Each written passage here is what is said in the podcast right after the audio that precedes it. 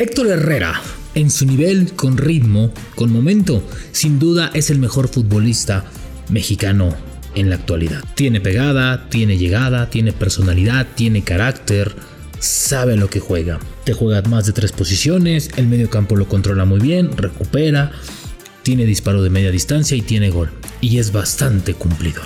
La pregunta es, ¿Héctor Herrera realmente estará pensando en su futuro futbolístico? ¿En continuar con su carrera de manera creciente? ¿Estará pensando en jugar un mundial en el máximo nivel en la mejor liga? ¿O simplemente una decisión que le viene en los próximos días está pensada en el futuro de su familia, en el futuro de sus hijos, en el presente de los mismos, en el futuro de sus nietos, de sus bisnietos y de sus tataranietos? Héctor Herrera está a punto de firmar el contrato más lucrativo para un jugador mexicano en la MLS. Nadie va a ganar lo que gana Héctor Herrera. Nadie ganaría esa cantidad. Es un contrato muy jugoso y la MLS lo quiere a como de lugar. Episodio 70 de La Sombra del Tri. Esto es La Sombra del Tri, un podcast con Rubén Rodríguez, exclusivo de Footbox. Te digo, es difícil no, al no tener participación y, obviamente uno quiere jugar siempre, quiere siempre buscar la, forma de jugar, ¿no? Eh, la verdad es que yo nunca lo pensé en salir siempre dije que quería terminar mi contrato aquí y si, si se hablaba de renovación estaba abierto a cualquier cosa. Es verdad que a, la altura no, no, hay nada, nada en concreto, si me voy, me quedo, no sé. Eh, hablaré con mi empresario a ver qué, es lo que está pasando y qué opciones buenas tengo, tanto estoy abierto ahora sí que a todo, a todo tipo de cosas, incluso aquí mismo. Hola, ¿cómo están? Qué gusto estar con ustedes. Gracias por darle play, darle click en cualquier plataforma, en cualquier eh, lugar en donde se encuentre en el camino, si va para el trabajo, si hace un cafecito tranquilo, si hay tráfico, si hace calor, si hace frío, si está en la oficina, pues comienza a saludar a la banda, ¿no? Imite los chilaquiles, las tortas de chilaquiles, no sé, una guajolota, lo que sea que vaya a hacer. Y está en casa, pues relájese, échese un cafecito, es temprano todavía, entonces a darle, a ver. Si usted fuera Héctor Herrera, si tú fueras Héctor Herrera, ¿qué harías? ¿Qué harías si alguien llega y te dice te voy a ofrecer el contrato más importante de tu carrera? El contrato con el que en dos o tres años estarás finiquitando tu vida económicamente hablando, aseguras la vida de tu familia, la de tu esposa, la de tus hijos, la de tus nietos, bisnietos, tataranietos y lo que sigue. Simplemente por jugar en mi equipo. Por jugar con el Houston Dynamo. O Dynamo, como quieran llamarlo. ¿Sí? Tú dices, Héctor Herrera. ¿Qué haces? ¿Buscas una oportunidad? ¿Convences al cholo? Lo haces tragar sus palabras de hace unos días donde él te dijo que había sido de manera injusta, que había sido injusto contigo y que había sido injusto con tu esfuerzo y tu dedicación. O de plano, te quedas en Europa, buscas otra oportunidad en España, buscas algo en Portugal, en Holanda, tal vez, en Alemania, en Italia. Creo que oportunidades vas a tener.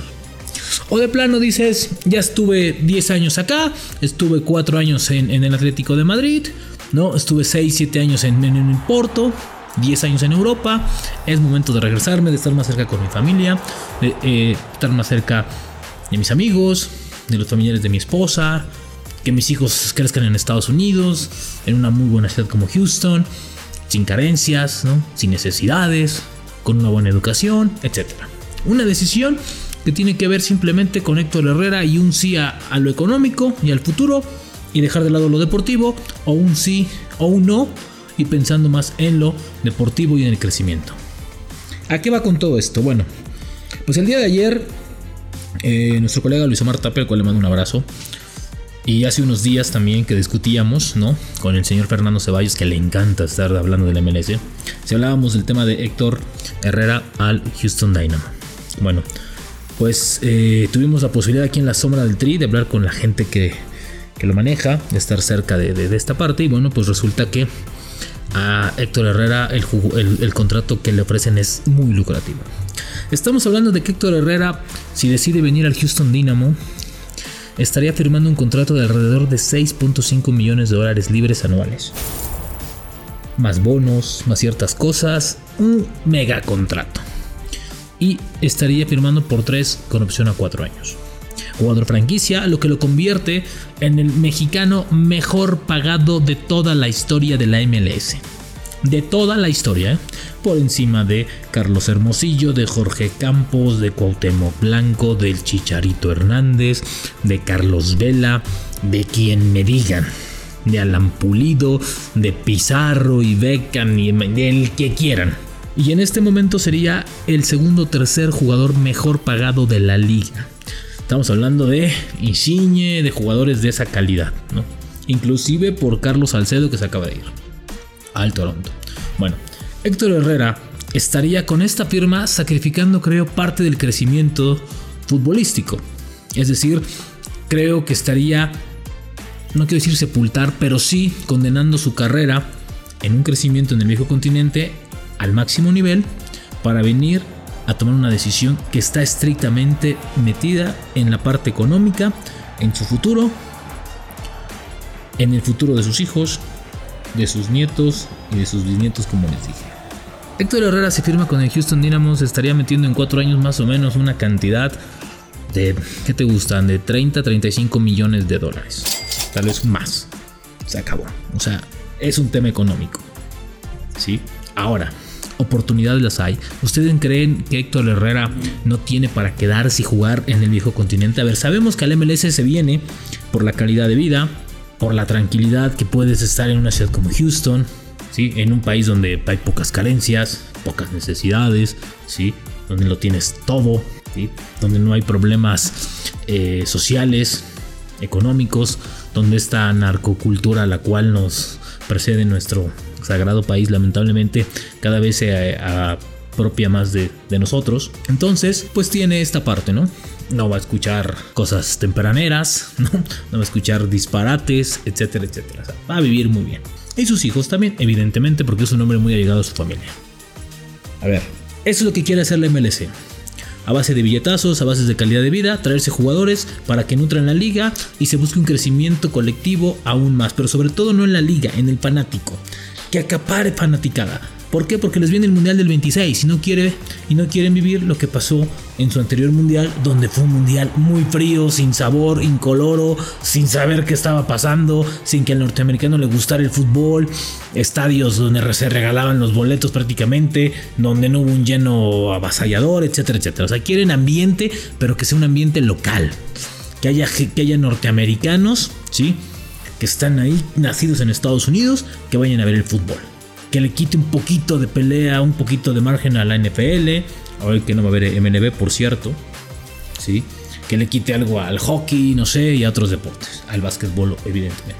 Entonces, eso es lo que están buscando hacer. Y obviamente, buscar franquicias competitivas que le pueda quitar la jetatura a la Liga Mexicana en la CONCACAF para ir a un Mundial de Clubes. Eso es lo que piensan algunos equipos. Héctor Herrera ya no tendrá margen, ya no tendrá un par de años más para quedarse en Europa, como guardado, que lleva 502 o 503 partidos en el continente, ya no le dará para más Héctor Herrera. Yo creo que sí, yo creo que le da para mucho más.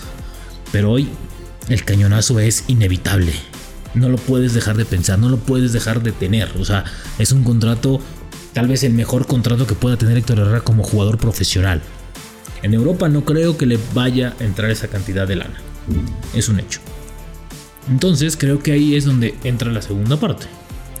Hacia dónde voy, a dónde quiero ir. Y hoy Héctor Herrera me parece que si decide tomar la eh, propuesta del Houston, pues será encaminado a su futuro estrictamente familiar y estrictamente personal. Lo cual es respetable a cabalidad.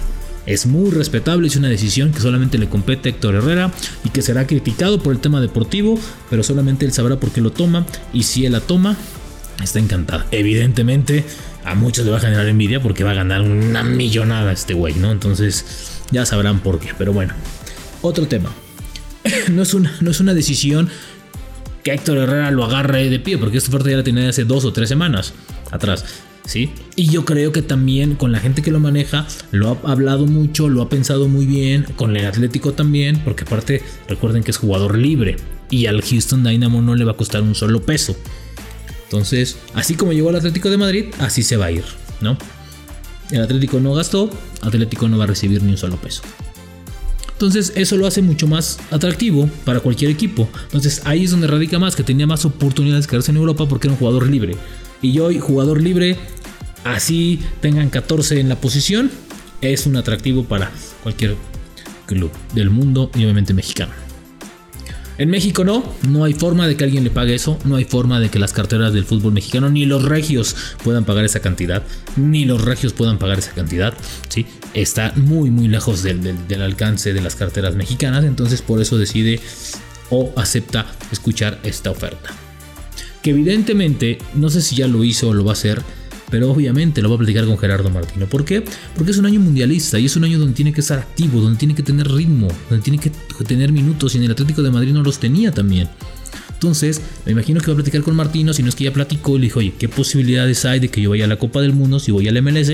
Evidentemente Martino ha dicho, por supuesto que todas, porque vas a estar en ritmo, porque vas a jugar y porque yo hace un par de días te dije que eras el mejor jugador mexicano en la selección nacional.